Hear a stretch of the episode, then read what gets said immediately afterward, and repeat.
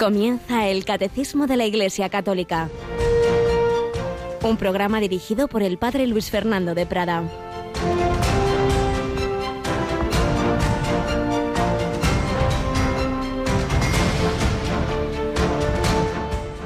Bienaventurados los ojos que ven lo que vosotros veis, porque os digo que muchos profetas y reyes quisieron ver lo que vosotros veis y no lo vieron, y oír lo que vosotros oís y no lo oyeron.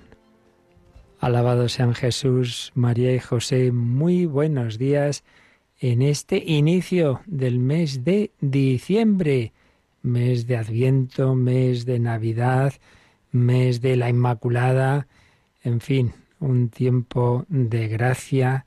Y hoy el Evangelio, estos días de Adviento, salvo que sea una fiesta como fue ayer, San Andrés, pues son textos especiales para cada día que nos van dando las claves del Adviento. Y hoy pues se nos recuerda ese larguísimo Adviento de siglos. Muchos profetas y reyes quisieron ver lo que vosotros veis y no lo vieron. Ese deseo de conocer al Mesías. Y nosotros ya lo hemos conocido. No hemos nacido antes, sino después. Sabemos que Dios ha venido a la tierra, que el Verbo se ha hecho carne, que el Mesías, el ungido, no es un profeta más, es la palabra eterna de Dios, el Hijo de Dios, hecho hombre, nuestro hermano, Dios y hombre verdadero, camino, verdad y vida, redentor. Pero puede ocurrir que no tengamos ese deseo que tuvieron los santos profetas, que quisieron ver y no vieron, y oír y no oyeron. Podemos oír la palabra de Dios y preferimos oír tantas noticias y tantas cosas que cansan nuestro corazón. Preferimos ver tantas paparruchas en la televisión y tantas cosas que hay y no buscar a Cristo que está en los sagrarios, buscarle en la Eucaristía, buscarle también en el rostro desfigurado de los enfermos, de los pobres, de los abandonados, de los transeúntes, de los que duermen en la calle. Buscar el rostro de Cristo y hacerlo de la mano de la Virgen María. Estamos en la novena de la Inmaculada. Muéstranos a Jesús fruto bendito de tu vientre. Pues vayamos dando estos pasitos del Adviento. Hoy escucharemos dentro del programa eh, ese cántico de Adviento gregoriano Rorate Cheli, por ese grupo de eh, consagrados que son, son cuatro hermanos eh, dentro de la comunidad, un chico y tres chicas, Arpa y cantan preciosamente ese, ese pedir a los cielos que, que descienda el Salvador. Nosotros ya hemos conocido al Salvador, desciende cada día a los altares, que sepamos disfrutar de esa presencia de Cristo. Bueno, pues aquí, junto a, la presencia de Cristo en nuestra emisora, tenemos a Yolanda. Buenos días, Yoli. Buenos días, Padre.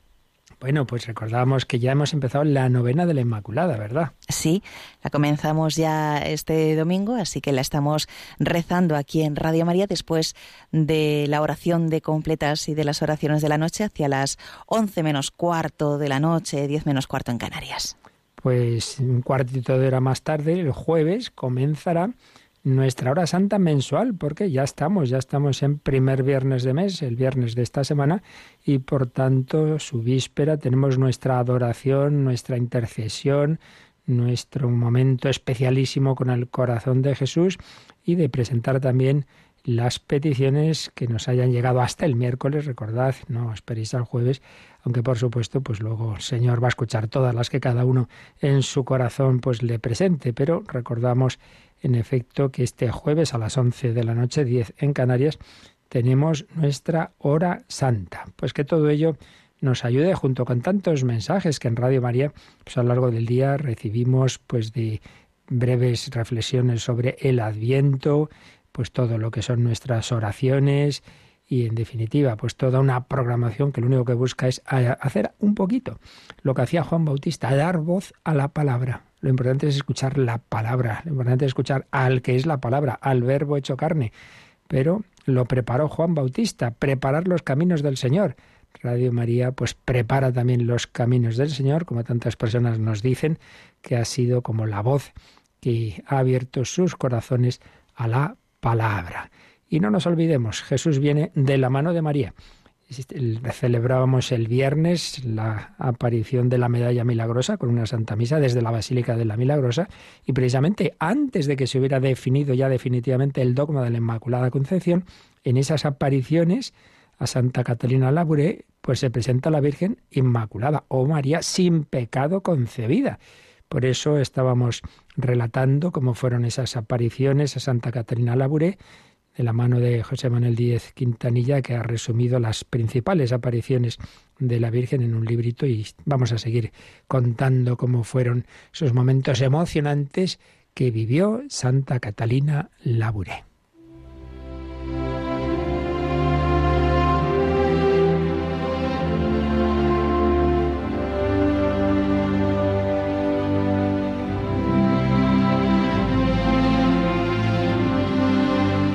Las apariciones de la Virgen María, doctrina e historia. José Manuel Díez Quintarilla nos relata, lo oíamos el otro día, nos contó la aparición de julio de 1830.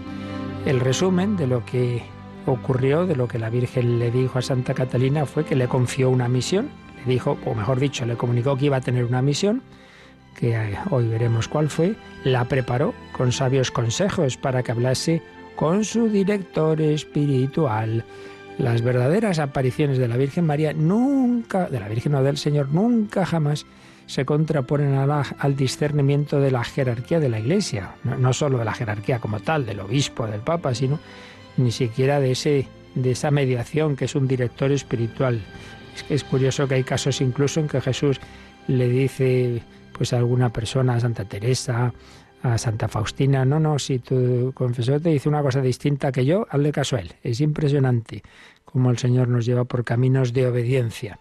Le anunció también futuros eventos para afianzar la fe de aquellos que pudieran dudar de la aparición. Se fueron cumpliendo todos, como recordábamos. Y lo más bonito es que tuvieron un encuentro, una relación familiar madre e hija. Catalina la vio, se acercó a ella Hablaron con familiaridad y sencillez, dos horas, la tocó. La Virgen lo consintió, incluso se sentó para que Catalina pudiera apoyar sus brazos y manos en las rodillas de la Reina del Cielo. No es extraño que esos brazos, esas manos, esos ojos que tocaron, que vieron a la Virgen María, se conservaran incorruptos cuando se abrió la sepultura de Catalina Laure. Pero vamos al momento más importante a la aparición que da lugar a la medalla milagrosa. Desde julio nos vamos a noviembre, al 27 de noviembre. Claro, por eso es el día en que celebramos esa fiesta de la Virgen María. Pues bien, en, en ese día, 27 de noviembre, víspera del primer domingo de Adviento, estaba Catalina haciendo su meditación en la capilla cuando le pareció oír el roce de un traje de seda que la recordó la aparición anterior. En efecto, la Virgen apareció vestida de blanco, con mangas largas y túnica cerrada hasta el cuello. Un velo blanco cubría su cabeza sin ocultar su figura, cayendo por ambos lados hasta los pies. Cuando quise describir su rostro, solo acertó a decir que era la Virgen María en su mayor belleza. Sus pies posaban sobre un globo blanco, del que únicamente se veía la parte superior y aplastaban una serpiente verde con pintas amarillas. Sus manos, elevadas a la altura del corazón, sostenían otro globo pequeño de oro coronado por una cruz. La Virgen mantenía una actitud suplicante, como ofreciendo el globo. A veces miraba al cielo y a veces a la tierra. De pronto sus dedos se llenaron de anillos adornados con piedras preciosas que brillaban y derramaban su luz en todas direcciones, circundándola en ese momento de tal claridad que no era posible verla. Tenía tres anillos en cada dedo, el más grueso junto a la mano, uno de tamaño mediano en el medio y uno más pequeño en la extremidad. De las piedras preciosas de los anillos salían los rayos que se alargaban hacia abajo. Mientras Catalina contemplaba a la Virgen, ella la miró y dijo a su corazón, Este globo que ves representa al mundo entero, especialmente a Francia y a cada alma en particular, y estos rayos simbolizan las gracias que yo derramo sobre los que las piden.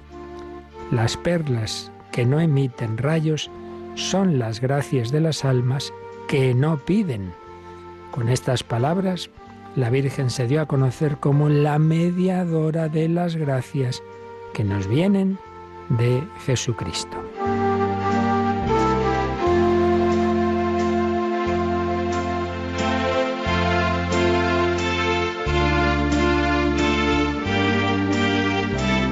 Pues daos cuenta qué importante esos rayos que salen de las manos de la Virgen y los que no salen. Los que no salen son aquellos que no piden, no rezan, que la Virgen les quería dar gracias, pero hay que pedirlas.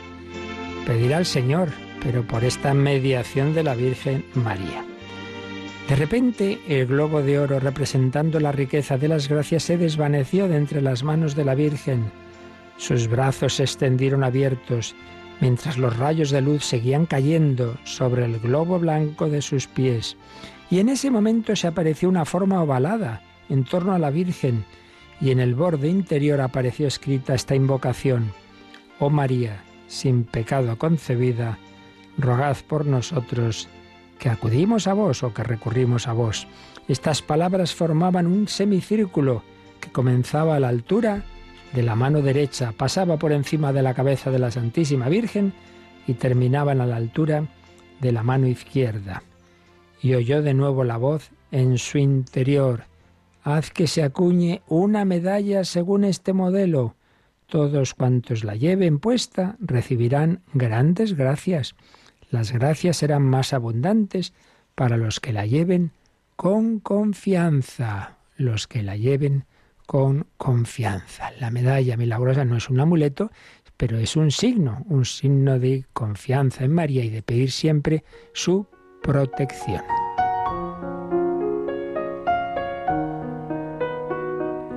Y entonces la aparición dio media vuelta y quedó formado el reverso de la medalla. Catalina vio una M mayúscula con una cruz descansando sobre una barra encima de ella que atravesaba la letra hasta un tercio de su altura. Debajo de la M estaban los corazones de Jesús y de María.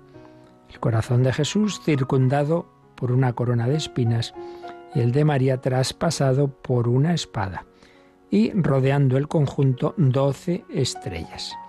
La misma aparición se repitió con las mismas circunstancias a finales de diciembre de 1830 y a principios de enero de 1831.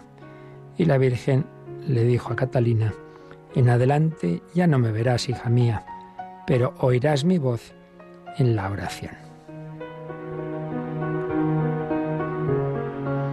Un día que Catalina estaba inquieta por no saber qué inscripción poner en el reverso de la medalla, la Virgen le dijo, la M y los dos corazones son bastante elocuentes. Bueno, pues creo que conocemos lo que significa todo esto, pero vamos a resumirlo. María aplastando la cabeza de la serpiente que está sobre el mundo. Pues es la Inmaculada, que tiene todo el poder en virtud de su gracia, la gracia de Dios que le ha dado claro, para triunfar sobre Satanás. El color de su vestido y las doce estrellas es la mujer del Apocalipsis, vestida de sol. Sus manos extendidas transmitiendo rayos de gracia pues es una señal de sumisión de madre y medianera de las gracias que derrama sobre el mundo y sobre quienes las piden. La jaculatoria, la misión de intercesión y confianza al recurrir a la madre, concebida sin pecado original.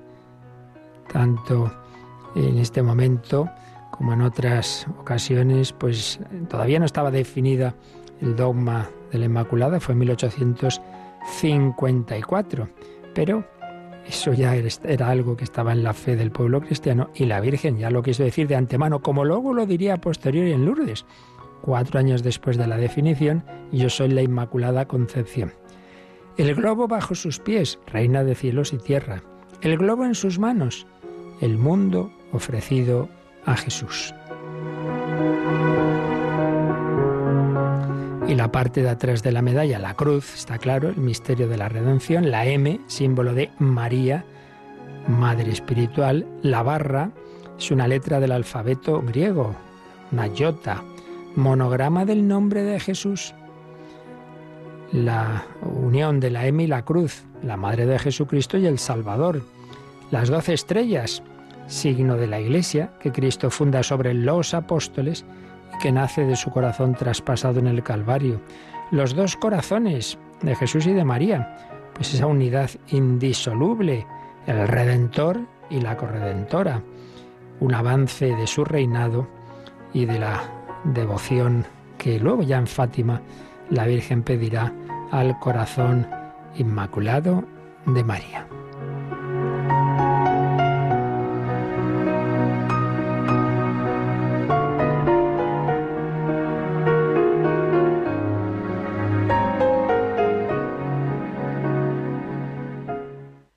Bueno, pues una preciosa aparición que dentro de lo extraordinario lo que nos transmite son verdades que estaban ya en la tradición de la Iglesia y que hoy conocemos bien, pero que pues el Señor siempre cuando es verdadera una aparición, como hemos visto, en ese respeto, en esa obediencia, en esa humildad en relación a la jerarquía, pero carismas especiales que nos vienen muy bien para insistir en aspectos que, que, están, como digo, ya en la doctrina de la Iglesia o que se estaban profundizando y que hoy tenemos más claros y que hay que vivir y que un signo de, ese, de esa confianza en la Virgen María es esta medalla milagrosa que se ha extendido a millones y millones y millones de ejemplares. Muchos santos las han distribuido, entre ellos Padre Colbe, la Madre Teresa, el San Juan Bosco de los primerísimos. Pues pedimos a la Virgen María, a la Inmaculada, que nos ayude a recibir esas gracias que ella quiere darnos, que sepamos pedírselas, que confiemos siempre en el Señor.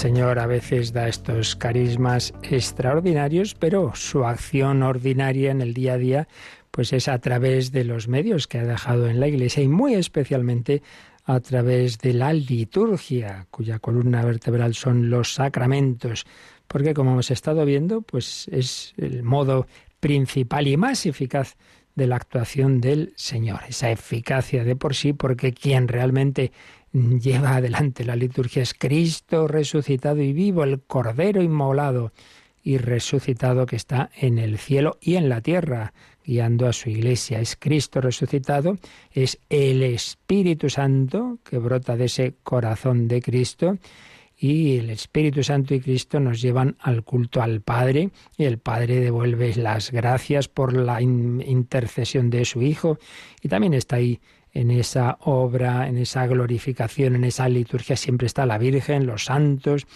los ángeles, por eso veíamos que la liturgia terrena participa de la liturgia celestial. Pero acabábamos de entrar en este apartado que se titula El Espíritu Santo y la Iglesia en la liturgia. Habíamos visto el 1091, que nos decía cómo el Espíritu Santo es el pedagogo de la fe del pueblo de Dios el artífice de las obras maestras de Dios, que son los sacramentos. Y como el deseo y la obra del Espíritu Santo en el corazón de la Iglesia es que vivamos de la vida de Jesucristo resucitado. Entonces el Espíritu Santo es el que toca nuestros corazones si nosotros los abrimos. Sigue diciendo el 1091 que cuando encuentra en nosotros la respuesta de fe que Él suscita, que el Espíritu Santo suscita, entonces se realiza una verdadera cooperación. La palabra griega sinergia. La obra es de Dios y nuestra. Es ante todo de Dios, pero nosotros cooperamos porque nos dejamos mover, porque abrimos la puerta. Y entonces terminaba este 1091 diciendo que así, por esa acción del Espíritu Santo y nuestra cooperación, la liturgia viene a ser la obra común del Espíritu Santo y de la Iglesia, porque la Iglesia es como esa esa humanidad que el Verbo asumió, ese cuerpo, esa alma de Cristo, eran el instrumento, el instrumento visible del yo invisible, de la persona divina del Verbo. Bueno, pues análogamente, la Iglesia, su cuerpo místico, los sacramentos son esa, ese aspecto visible, son esa humanidad, ese cuerpo visible, cuerpo místico de una cabeza invisible. Pues es eh, el primer número que nos iba introduciendo a este aspecto de cómo la liturgia es obra del Espíritu Santo. Y a continuación, el 1092, es un número que nos va a introducir en los cuatro aspectos que va a desarrollar después el catecismo, de cuáles, cuáles son las funciones fundamentales del Espíritu Santo en la vida de la Iglesia y en la liturgia. Por supuesto, nosotros, claro, para entender las cosas las organizamos, las ordenamos, las clasificamos, por así decir, luego pues todo es más complejo, digamos, y, y, no vamos a meter a Dios y su acción en nuestra cabeza, pero para entendernos nosotros, pues hacemos aquí unas pequeños, pequeñas distinciones o matices. Vamos a ver cómo lo hace Yolanda este número 1092 cuando nos explica qué hace el Espíritu Santo hoy en la vida de la Iglesia y concretamente en la liturgia. En esta dispensación sacramental del misterio de Cristo, el Espíritu Santo actúa de la misma manera que en los otros tiempos de la economía de la salvación. Prepara a la Iglesia para el encuentro con su Señor. Recuerda y manifiesta a Cristo a la fe de la Asamblea. Hace presente y actualiza el misterio de Cristo por su poder transformador. Finalmente, el Espíritu de comunión une la Iglesia a la vida y a la misión de Cristo. Pues como veis, este número nos ha indicado cuatro aspectos de la acción del Espíritu Santo que van a ser los titulillos, los apartados que a continuación va a desarrollar el catecismo. En efecto, vamos a encontrarnos estos apartados. Primero, el Espíritu Santo prepara, prepara a recibir a Cristo. ¿Cómo preparó a la humanidad durante el largo adviento de siglos y siglos que fueron preparando pues a la humanidad y al pueblo de Israel que fue constituyéndose para recibir en su seno al Mesías. Bueno, pues también hoy el Espíritu Santo nos prepara a nosotros a recibirlo, no en siglos, sino de una manera más, más breve, evidentemente, pero si nos dejamos más intensa. Segundo, hablaremos de cómo el Espíritu Santo recuerda, recuerda y el, misterio de Cristo. La liturgia hace presente lo que ocurrió. Prepara, recuerda. Tercero, actualiza el misterio de Cristo. No es un mero recuerdo subjetivo, sino que en la liturgia se hace presente realmente Cristo y lo que Él hizo por nosotros se nos dan los frutos del nacimiento de Cristo, de su vida oculta, de su pasión, etc. Actualiza el misterio de Cristo. De estas cosas hemos ido hablando ya, pero aquí se van a ir desarrollando. Y en cuarto lugar, se nos va a hablar de la comunión del Espíritu Santo, porque esa misión del Espíritu Santo nos pone en comunión con Cristo y con los de Cristo. Formamos un cuerpo místico. No es hilo directo Jesús y yo y allá los demás, sino comunión, unión, unión con los demás, común unión. Así pues, dispensación del misterio de Cristo, en la que el Espíritu Santo actúa como actuó en otros tiempos. Y en primer lugar, actuó en la historia de la humanidad preparando, preparando ese advenimiento de Jesucristo. Por eso dice que también prepara a la Iglesia para el encuentro con su Señor. Por eso es tan importante que en cualquier obra que hagamos, especialmente, bueno, todas las obras y obras apostólicas, por supuesto, pero especialmente vas a hacer un rato de oración o vas a la misa, pues procuremos no llegar por los pelos y ya está el sacerdote empezando. No, no, unos minutitos antes, prepararnos también nosotros, invocar al Espíritu Santo, pedir la ayuda de la Virgen. Si una, cualquier cosa importante en la vida, siempre vamos antes de que empiece. Y no, pues eso, entrando y ya, ya ha empezado la misa, o ahí corriendo y que no llegamos. Llegar con tiempo, prepararnos también, para que el Espíritu Santo nos prepare a nosotros. Prepara a la Iglesia para el encuentro con su Señor. Recuerda y manifiesta a Cristo a la fe de la Asamblea. Pídele al Espíritu Santo que te ayude a vivir con fe esa celebración. Que, que no te quedes en, en que, hoy si canta bien el coro y si el sacerdote se alarga o no se alarga. hombre, no. Pide buscar al Señor, escuchar su palabra con deseo. cuántos profetas y justos y reyes desearon ver y no vieron y oír y no oyeron. Nosotros podemos, pues, vivir con deseo ese encuentro, a ver qué carta me ha mandado hoy el Señor en las lecturas de la misa, qué me quiere decir hoy, etcétera. Hace presente y actualiza el misterio de Cristo por su poder transformador. Claro, especialmente en la Santa Misa, es que se va a hacer presente bajo la apariencia del pan y del vino. Está diciendo, venga, cómeme, toma y come está deseando darme ese abrazo, especialmente en la comunión. Y el espíritu de comunión une la Iglesia a la vida y a la misión de Cristo, la comunión en el Señor. Eh, por Cristo, con Él y en Él, a ti Dios Padre Omnipotente, en la unidad del Espíritu Santo, es la unidad, no solo la unidad que hay, que, el Espíritu Santo siempre realiza del abrazo del Padre y del Hijo, sino la unidad que hace con, con los de Cristo, nos une es, ese cemento que nos une a todos en el Señor. Entonces, por eso las celebraciones litúrgicas no son una cosa individualista, pues son algo comunitario y pues venga, vamos a cantar todos unidos, ¿no? Cada uno por su lado. Eh, vivirlo como, como familia. Espíritu de comunión. Bueno, pues a partir de, de, este momento se van a ir desarrollando estos cuatro aspectos, estas cuatro misiones.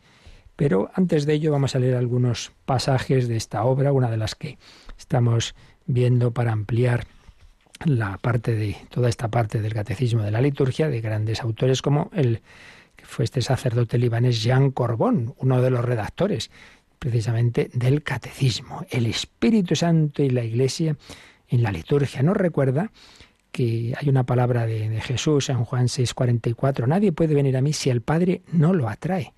Sí, la fe es un don que quiere dar el Padre. Otra cosa es que Él quiere darlo, y pero hace falta que también nosotros nos abramos, ¿verdad? Pero ciertamente yo no creo por, porque sea muy razonable, sino que es un don, un don que es razonable, pero es un don de Dios. Bien, pues nos recuerda que cuando nos acercamos al cuerpo del Señor, nuestro primer asombro debería ser precisamente el haber sido atraídos hacia Él. Es el Padre quien nos ha seducido. En nuestra pobre fe, es un poco de su pasión por el Hijo amado la que se ha hecho nuestra. El Padre nos da algo de su amor a su propio Hijo. Y así desde que consentimos en entrar en la nube de la fe, como la nube de la transfiguración, el Padre nos revela a Jesús. Esta es la verdadera realidad. Esta es la realidad. La realidad es Cristo, dirá San Pablo.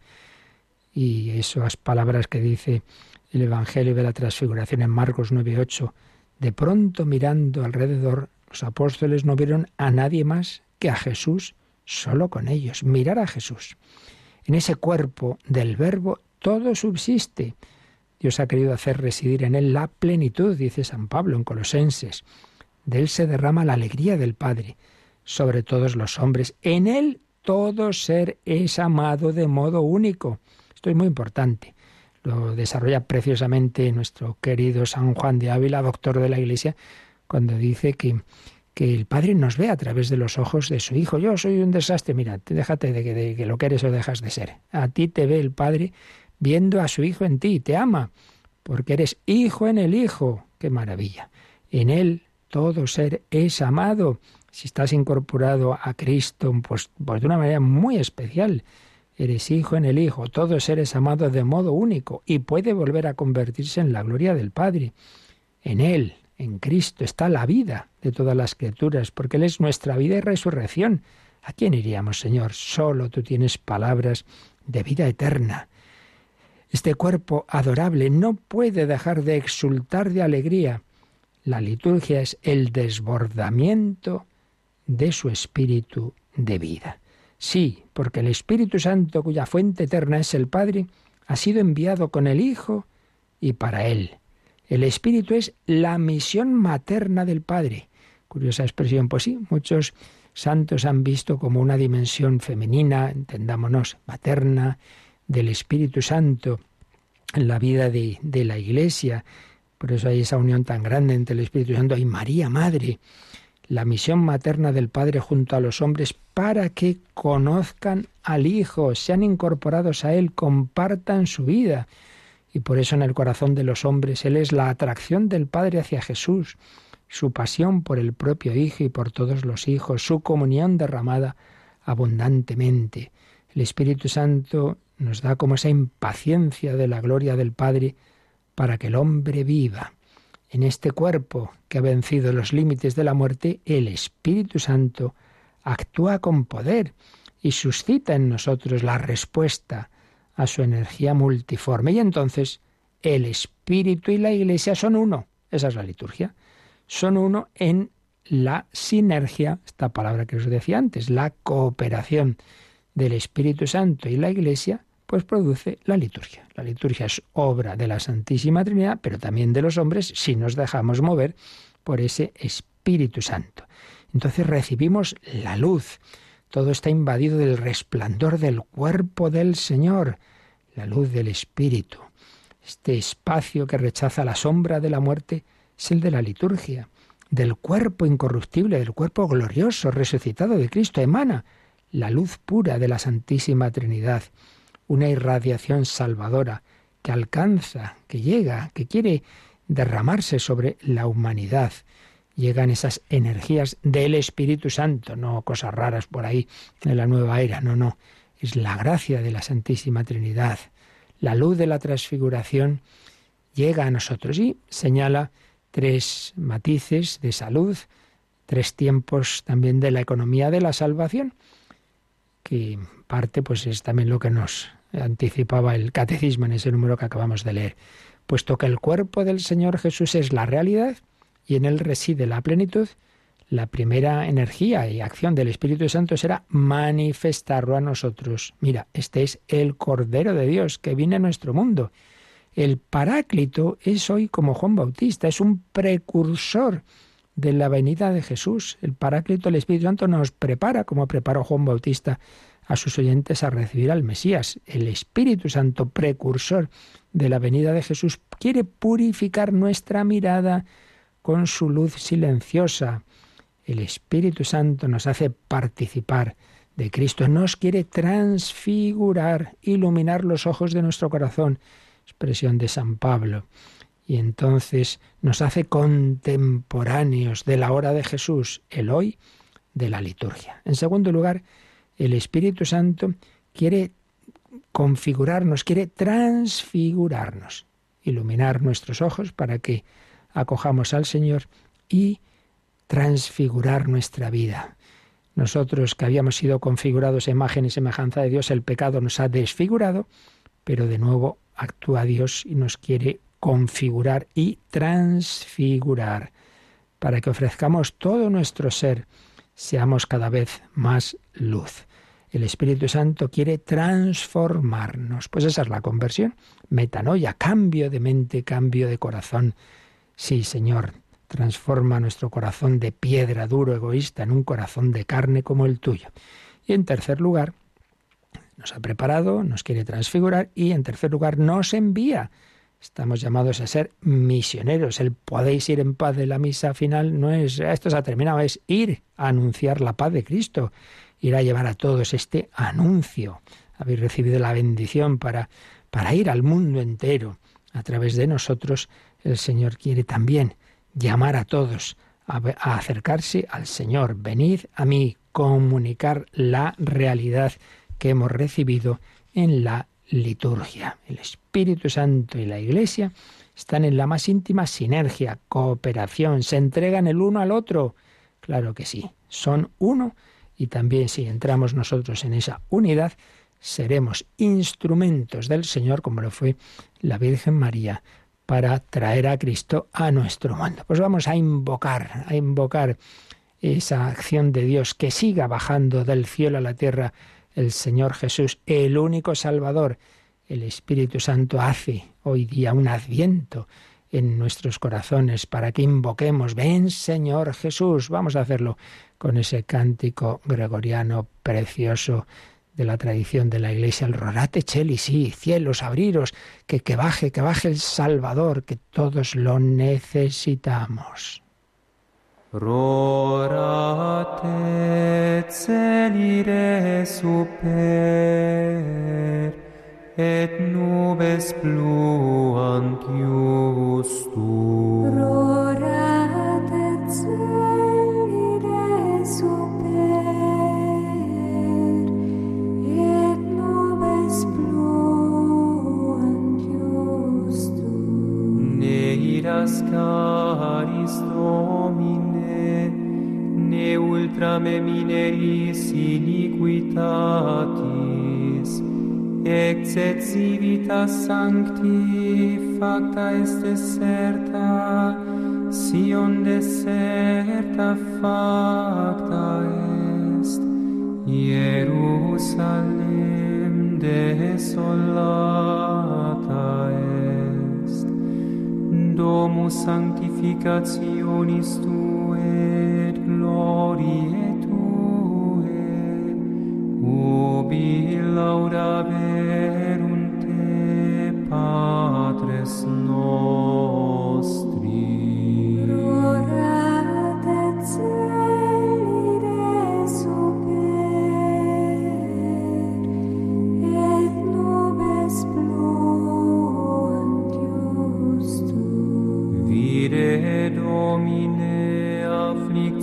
patronem populi tui, et mite quae missurus es, emite agnum dominatorem terre, de petra deserti ad montem filie Sion, ut auferat ipse gehabt.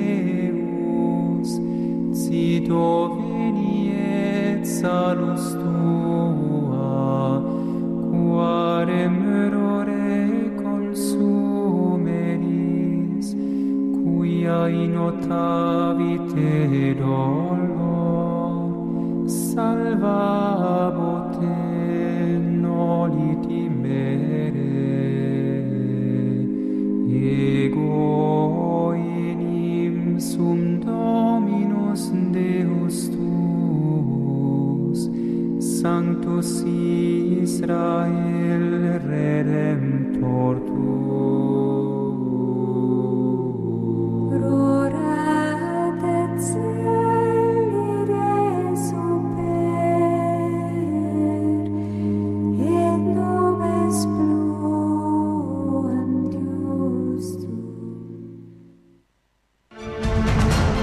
Descubre la fe de la Iglesia a través del Catecismo de 8 a 9 de la mañana, de 7 a 8 en Canarias, en Radio María. Pues sí, eso pedimos que baje el Señor cada día, que entre en nuestros corazones. Pero ¿quién es el precursor? ¿Quién es hoy Juan Bautista? El Espíritu Santo. Pues entramos en este apartado del catecismo que se titula El Espíritu Santo prepara a recibir a Cristo. Pues vamos, Yolanda, con el primer número de este apartado, lo que podamos ver hoy, que es muy interesante este número 1093. El Espíritu Santo realiza en la economía sacramental las figuras de la antigua alianza. Puesto que la Iglesia de Cristo estaba preparada maravillosamente en la historia del pueblo de Israel y en la antigua alianza, la liturgia de la Iglesia conserva como una parte integrante e irreempa- e irreemplazable, haciendo los suyos, algunos elementos del culto de la antigua alianza, principalmente la lectura del Antiguo Testamento, la oración de los salmos y, sobre todo, la memoria de los acontecimientos salvíficos y de las realidades significativas que encontraron su cumplimiento en el misterio de Cristo, la promesa y la alianza, el éxodo y la Pascua, el reino y el templo, el exilio y el retorno. Bueno, pues un número relativamente largo, pero muy interesante, como digo, porque nos hace ver, bueno, Dios no hace nada inútil y que ya no sirva para nada. Todo ese larguísimo periodo de preparación de la humanidad y a través, a partir ya de un determinado momento del pueblo de Israel, esa preparación para recibir a Cristo, lo esencial de eso sigue vigente en buena medida, nos sirve a nosotros. Por eso sería un error que se ha dado a veces en la historia de la Iglesia, digo, no en la Iglesia como tal, sino en personas que se han despistado y que han sido pues doctrinas rechazadas por, por el magisterio, el decir, bueno, bueno, nosotros ya, como ya somos de la nueva alianza, ya para qué queremos el Antiguo Testamento, para qué esto, lo otro, bueno, esto ya nos sobra. O incluso llegar a la barbaridad de como que hay dos dioses, el dios malo, el del Antiguo Testamento, y ahora el dios bueno. Pero no hay más que un único dios que se ha ido revelando progresivamente y pedagógicamente. Bueno, pues entonces es muy importante que, que vivamos pues todo eso que el Señor quiere seguir comunicándonos a través de lo que hizo, de lo que hizo en esa preparación. Por supuesto, la clave está en el Nuevo Testamento, la clave está, todo se entiende desde, desde el final, desde Cristo resucitado, es obvio. Recordemos ese, ese camino de Jesús con los discípulos de Maús, que les da una clasecita de Biblia que ya quisiéramos haberla podido grabar, cuando les va explicando lo que había en la ley, los profetas, lo que había en el Antiguo Testamento sobre el Mesías. Estaban los pobres que habían eh, hechos polvos, habían quedado desanimados por la pasión y muerte del Señor, y les dice Jesús, pero no era necesario, no era necesario, pero no estaba ya anunciado. Y les va explicando pues las claves de esa de esos anuncios proféticos que se habían hecho en el Antiguo Testamento sobre el Mesías. Bueno, pues aquí el 1093 nos ha dicho que ahora, ahora, en la economía sacramental, es decir, en la liturgia, que tiene ese estilo sacramental de, que recibimos lo que no vemos a través de lo que sentimos, de lo que vemos, de los sacramentos, etcétera, el Espíritu Santo realiza, realiza ahora las figuras, es decir, como aquellos elementos proféticos del Antiguo Testamento, de la antigua alianza, sabiendo que la Iglesia estaba preparada en la historia del pueblo de Israel. Hemos hablado de esas doce estrellas que circundan la aparición de la Virgen de la Medalla Milagrosa, las doce estrellas de la mujer del Apocalipsis.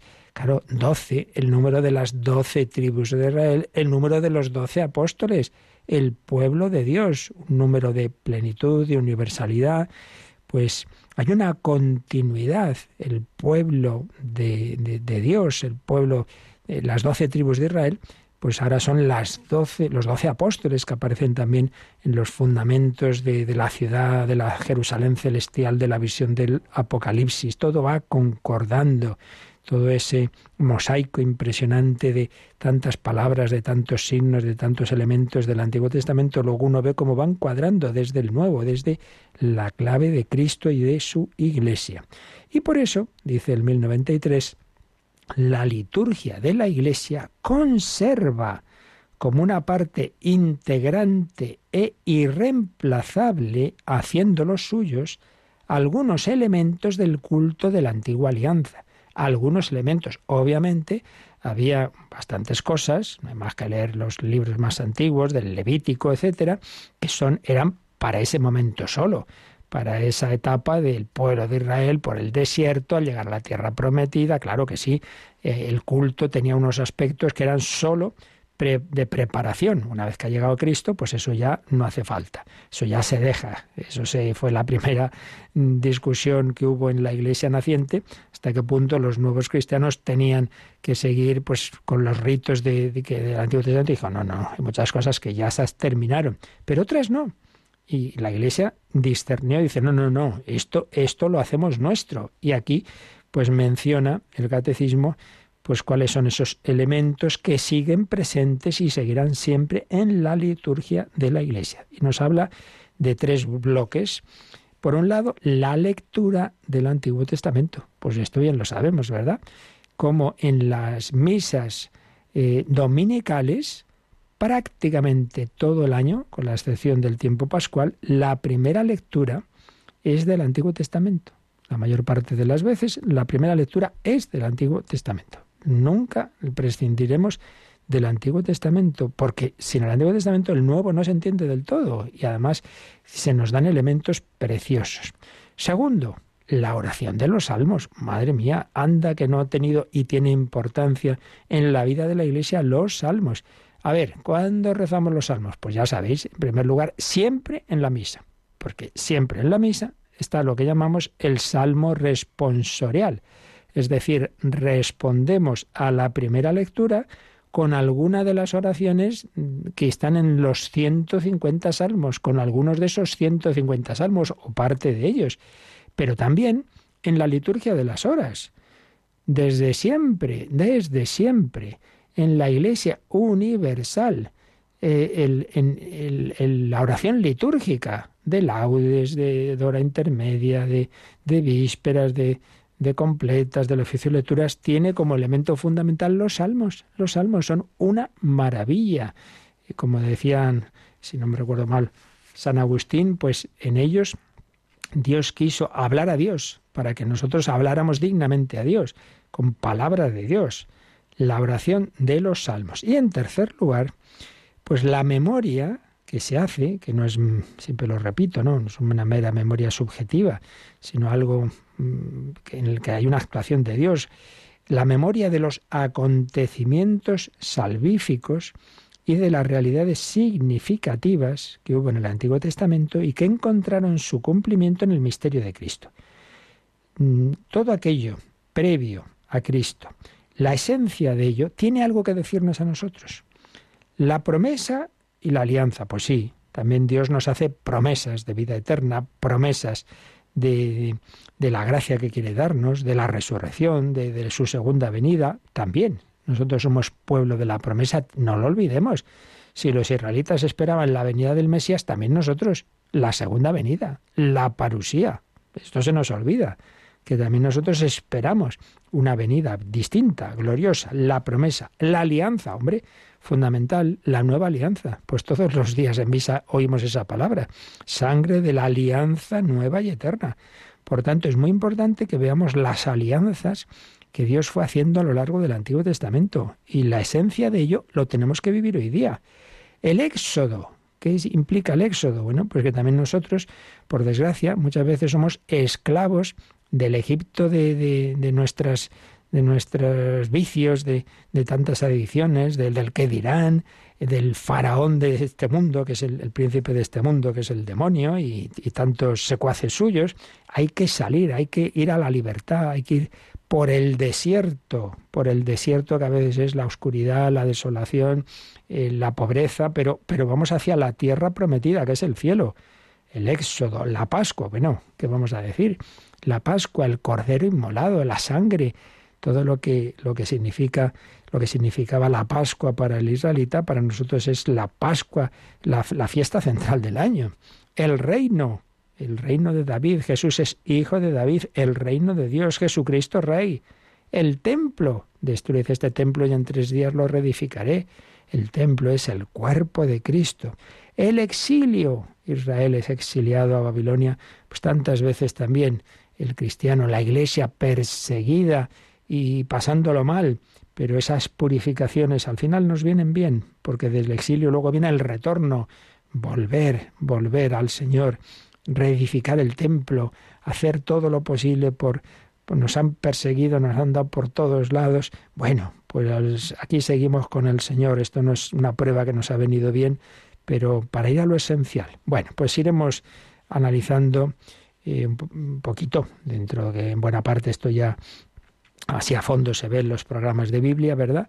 Pero veremos algunas claves que nos sigue dando el catecismo sobre cómo la liturgia de la Iglesia pues aprovecha todos estos elementos que quedan ahí para, para siempre nos van a seguir ayudando, muy especialmente, pues, por ejemplo, lo que decíamos de los salmos. Qué maravilla, qué riqueza tenemos de, oración, de alabanza, de intercesión, de, súplica en, en los salmos, eh, textos preciosos del Antiguo Testamento y todas estas claves de esas acciones de Dios en la historia para conducirla a su plenitud, a la alianza nueva y eterna. Sí, sí.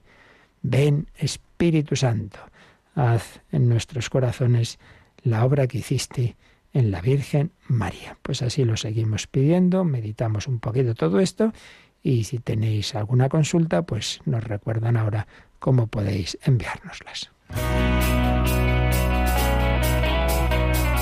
Participa en el programa con tus preguntas y dudas. Llama al 91005 9419. 91005 9419. Puedes escribir un mail a catecismo o escribirnos un mensaje al teléfono de WhatsApp 668 594 383 668 594 383.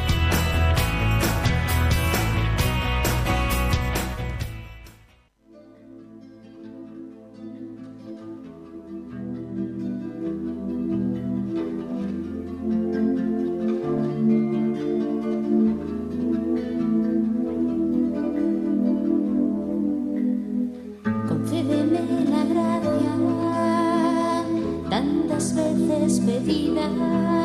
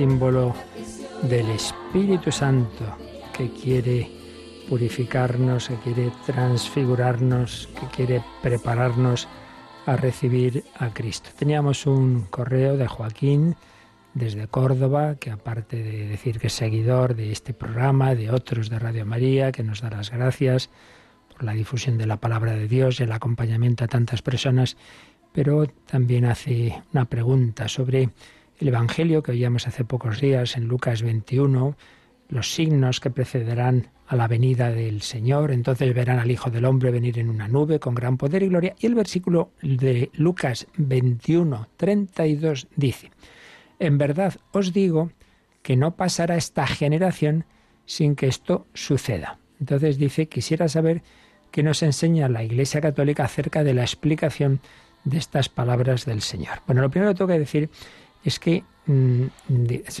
en los miles y miles y miles de versículos de la Biblia, la Iglesia Católica, como tal, pocas veces ha enseñado a decir, este versículo significa tal cosa, digamos la Iglesia como magisterio. Algunos casos sí, porque a veces se ha dado alguna interpretación de algún versículo que ha dado pie a una intervención del magisterio a decir, sí, sí, esto significa esto o no significa tal otra cosa.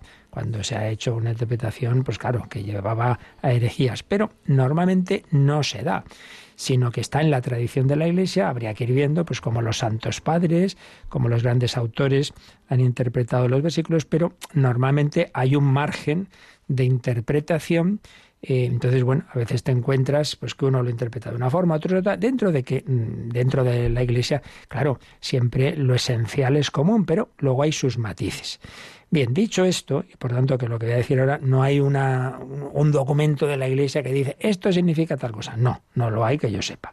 Y desde luego no lo hay en, muchísimos versículos, salvo ya digo que alguien interprete algo, pues yo que sé, por ejemplo, como diciendo, no, Jesús no sabía, no sé qué, no, no. Es, eso evidentemente que no. Bien, pues en este caso, vamos, estado mirando algunas de las Biblias a ver qué comentarios recogen y la que nos da una, una clave, pues es esta versión que ya más de varias veces hemos citado, extraordinaria de un biblista jesuita, el padre Manuel Iglesias, que, que ha hecho en, en, en, español ya en tres ocasiones, en, ha publicado tres veces, ha ido cada vez mejorando más su traducción comentadísima, con un montón de notas del Nuevo Testamento, el padre Manuel Iglesias. Pues bien, eh, nos dice lo siguiente, cuando habla, dice Jesús, eh, no, no desaparecerá esta generación sin que todo esto suceda. Dice esto, esta generación no es la generación contemporánea de Jesús, ni siquiera el pueblo judío, sino que se refiere al tiempo de la historia humana, que acabará cuando haya sucedido todo.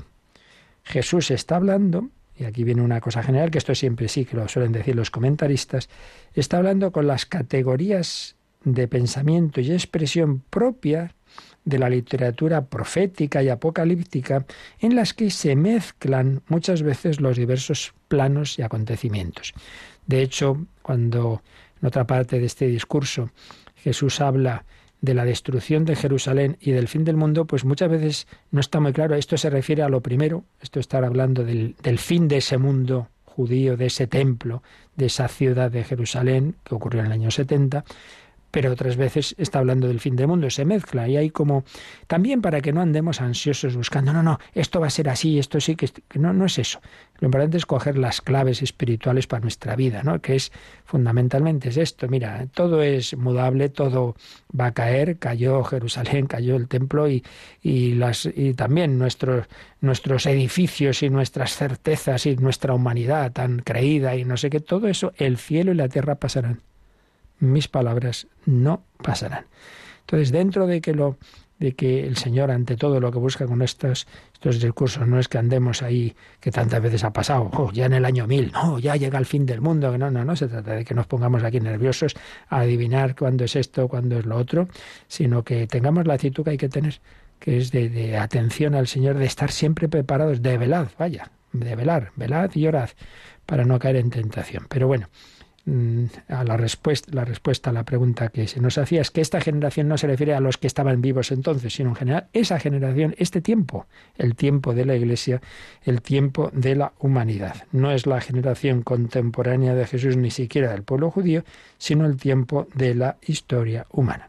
Así recoge el padre Manuel Iglesias la interpretación que muchos han hecho, pero vuelvo a repetir que, en esto hay un campo abierto que no es que sea una enseñanza del magisterio de la Iglesia. Pues nada, seguiremos mañana profundizando en este número que nos habla de cómo en la liturgia de la Iglesia están integrados pues esos aspectos de, la preparación de la venida de Cristo que tenemos en el Antiguo Testamento. Como siempre agradecemos a, a Yolanda aquí esa, esa su ayuda imprescindible y a todos vosotros el estar a los pies del Señor, pues aprendiendo mutuamente de su palabra y le pedimos su bendición para vivir este primer día de, del mes de diciembre, este mes tan bello, este mes que aunque lo vivamos en este año en circunstancias difíciles, no deja de ser el mes de Adviento y de Navidad.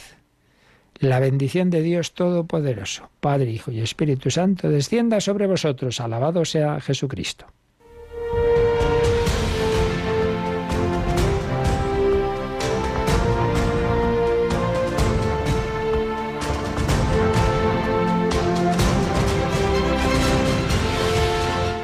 Han escuchado en Radio María el Catecismo de la Iglesia Católica, un programa dirigido por el Padre Luis Fernando de Prada.